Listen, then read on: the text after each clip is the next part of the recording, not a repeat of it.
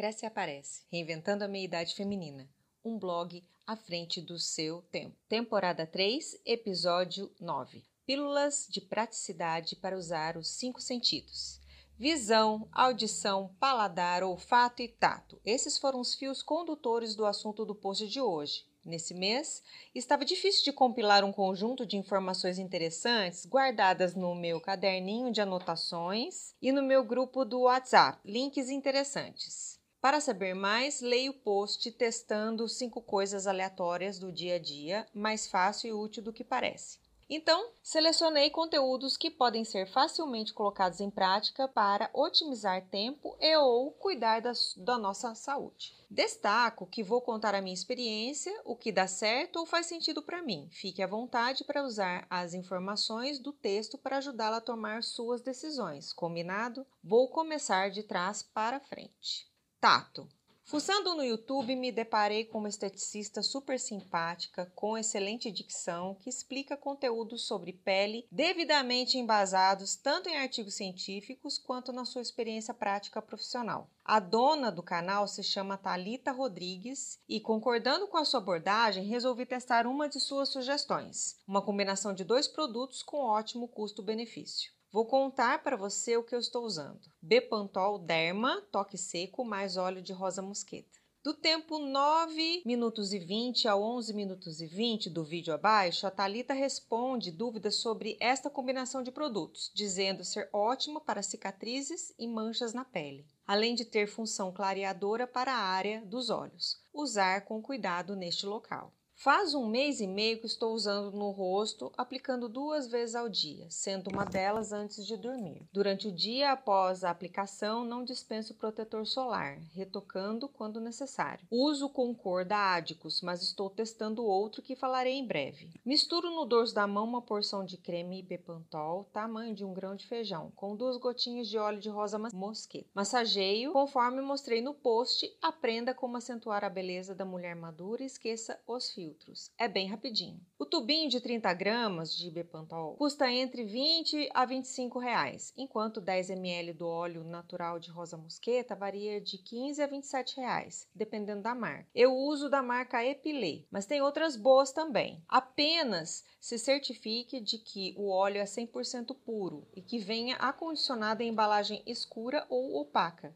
para não oxidar e perder suas propriedades. Estava durando bastante, até que os meus filhos descobriram o segredinho skincare dentro da gaveta, resolveram compartilhar o meu tubo de creme. Fazer o quê? Estou sentindo minha pele com melhor textura e mais uniforme. Claro que as manchinhas não sumiram. Não se trata de um milagre, não é, minha filha? Mas acredito que com o tempo deve melhorar. Olfato. Não dá para falar de olfato sem falar de odores que, além de serem agradáveis, trazem consigo muitos benefícios para a saúde. Nesse quesito, os óleos essenciais são imbatíveis. Destaquei minha preferência pelo óleo natural de lavanda no post Óleos nos Óleos, quando falei sobre suas propriedades terapêuticas no tratamento complementar da ansiedade. Leia mais clicando abaixo. O óleo essencial de alecrim também é excelente. É usado para o tratamento de dores musculares e dores de cabeça, melhora a circulação além de ser coadjuvante no tratamento de sintomas depressivos, trazendo sensação de bem-estar e disposição. Estudos científicos evidenciam o estímulo de ondas cerebrais e melhora do estado de humor pela inalação do óleo de alecrim. Para aproveitar seu aroma, use um difusor de ambiente pingando 2 a 10 gotinhas do óleo. Ah, e como boa mineira, não posso esquecer do aroma delicioso do café coado fresquinho passado na hora. Bom demais, sou. Esse sim é o aroma dos deuses. Paladar. Quem nunca ouviu uma amiga que faz dieta dizer que come pão francês sem miolo para diminuir a ingestão de calorias? Se dá certo, eu não sei. Pode ser que sim, pois reduz pela metade a quantidade ingerida, comendo somente a casca ou o miolo. Porém, trago outra opção, com base em uma pesquisa científica, para diminuir a absorção de glicose, açúcar do delicioso alimento, comendo ele inteiro. Encontrei esta informação em um dos vídeos do canal do Peter Liu, que venho seguindo há algum tempo. Ele é especialista em acupuntura e medicina chinesa.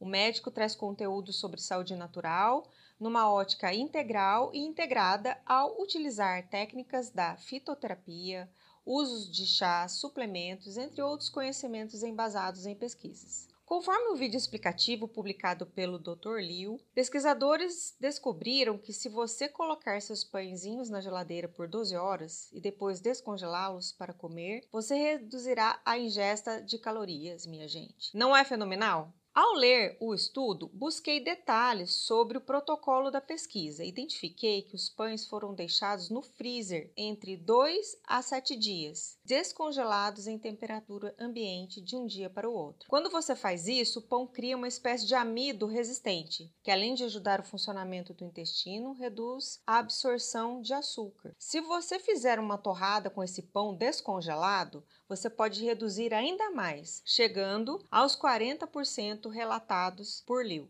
Para entender mais profundamente como foi feita a pesquisa publicada pelo European Journal of Clinical Nutrition, acesse aqui e assista o referido vídeo abaixo. Audição. Quando eu fazia faculdade, costumava estudar ouvindo música. Por incrível que pareça, isso me fazia concentrar nos estudos. Não podia ser qualquer música, tinha que ser instrumental, sem acompanhamento vocal visto que tendemos a dividir a atenção aos dois estímulos, texto e letra da música. E quando menos se espera, estamos cantando junto e esquecemos da tarefa principal. Esses tempos, esbarrei na leitura de artigos sobre música binaural ou batidas binaurais. Você já ouviu falar? Embora sejam encontrados estudos mais antigos que já evidenciavam resultados interessantes relacionados ao melhor desempenho e humor, pesquisas mais recentes estão explorando os diferentes tipos de ondas sonoras e respostas cerebrais correspondentes. Para entender o que são ondas binaurais, é necessário escutar o som com o fone de ouvido. Você escuta em cada ouvido tons que diferem na frequência. Seu cérebro cria uma ilusão auditiva, interpretando esse som de maneira harmonizada, na tentativa de equalizar essas frequências. Por exemplo, se em um dos ouvidos o aparelho reproduz ondas de 140 Hz e no outro ondas de 150 Hz, o cérebro capta essa diferença de 10 Hz. Dessa maneira, cada faixa de comprimento de ondas sonoras causa estímulos diferentes, ou melhor, corresponde a determinado estado de funcionamento do nosso cérebro. As ondas são classificadas como gama, 30 a 100 Hz, que é igual atenção, estado de alerta, pensamento analítico, beta, 14 a 25 Hz, motivação, concentração para resolução de problemas, alfa, 8 a 13 Hz, que é igual aumento do foco, redução de estresse aprendizagem. Teta, 4 a 8 Hz, relaxamento e meditação. Delta, menor do que 4 Hz, sono profundo e alívio de dor. Então, de modo geral, podemos dar alguns exemplos. As ondas alfa e beta podem ser usadas para estudar a teta e a delta para fazer um alongamento ou pegar mais fácil no sono. E a gama podemos ouvir quando vamos pegar uma estrada e precisamos estar bem atentas. É prudente lembrar que essa dica é uma forma de auxílio e que ouvir uma única vez ou pensar que vai ficar mais inteligente somente ouvindo música passivamente não levam a lugar algum. A frequência e a duração da exposição ao estímulo musical vai ajudá-la a atingir seu objetivo. Você pode buscar no YouTube algumas playlists, pesquisando pelas palavras-chave focus, binaural e relax music. Aproveitando que estamos falando de música, vamos para a dica de música do post. Gente, eu deixei duas sugestões de música no parágrafo anterior. Experimente as duas e depois me conta o que você achou das indicações. O que você sentiu? Deu certo para você? Quanto tempo você escutou? Ouviu mais vezes na semana? Conseguiu se concentrar na sua atividade? Deixe seu comentário no final do post. Visão. A leitura é uma ótima alternativa para usar a visão proveitosamente. Prometi retomar a conversa sobre o livro O Método Bullet Journal, Registre o Passado, Organize o Presente e Planeje o Futuro do Ryder Carroll, quando o mencionei no post de julho. Estou pelejando para ser mais organizada, já fui pior, mas graças à convivência com meu marido virginiano, tenho melhorado bastante. Contudo, não deixe de buscar conhecimentos nos livros sobre esta temática, para me aprimorar e atingir a minha meta, tanto no âmbito do trabalho quanto da vida pessoal. Então, pega a minha dica que deu certo e coloque em prática você também. Escolha um caderno que caiba na sua bolsa, com páginas quadriculadas. Na papelaria você encontra facilmente na seção de materiais para educação infantil ou pontilhadas. Tem cadernos em brochura ou espiral, com capas lindas, você escolhe. Com capa dura é mais resistente, mas é opcional.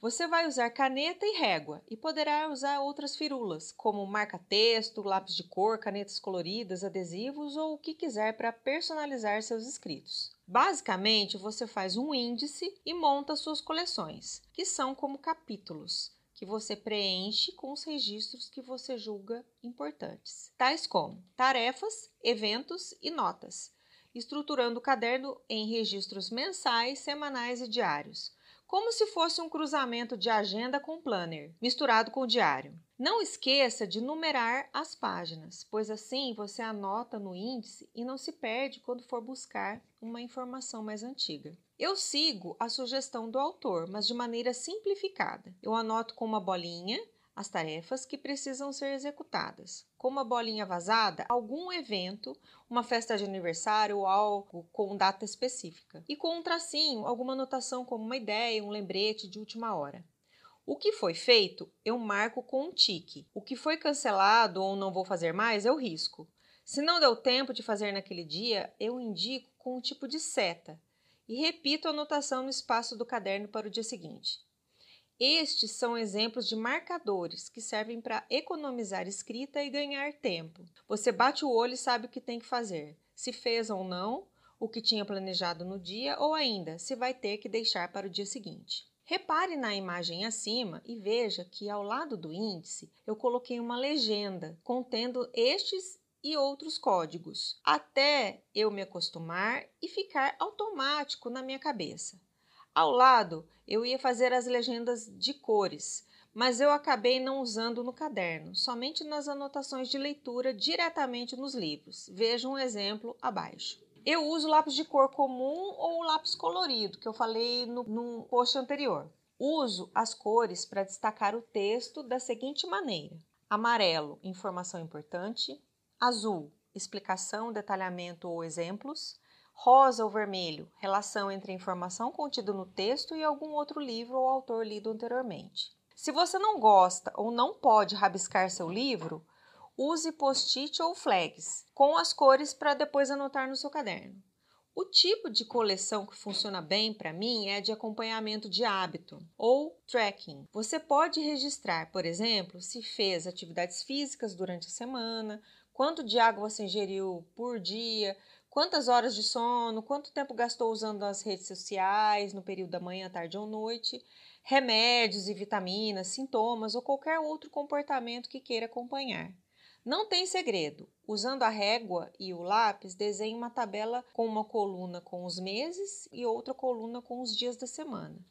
Depois é só definir a sua marcação usando um X se não fez e um tique se manteve o hábito. Parece bobo, mas isso ajuda demais a lembrar de algumas informações para relatar ao médico durante uma consulta ou associar um sintoma com a presença ou ausência de um determinado comportamento quando você for conversar com o seu terapeuta. Nessa altura do campeonato, não podemos confiar apenas na memória, não é, garota? Não tente implementar tudo de uma vez. Caso não dê certo, vem a frustração, a sensação de incompetência e o desânimo.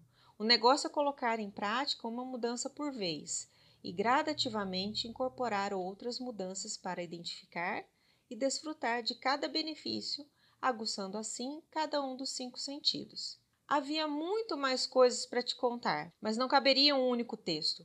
Prometo fazer outros conteúdos interessantes para darmos continuidade ao nosso papo de mulher, para nos mantermos antenadas e sempre à frente do nosso tempo. Venha vicejar comigo, seja senhora de si. Te espero no próximo post. Acompanhe também outras publicações nas nossas redes sociais: Instagram, Facebook e Pinterest. E conheça o nosso podcast Spotify. Aproveite e indique para as amigas. Obrigada por estar aqui.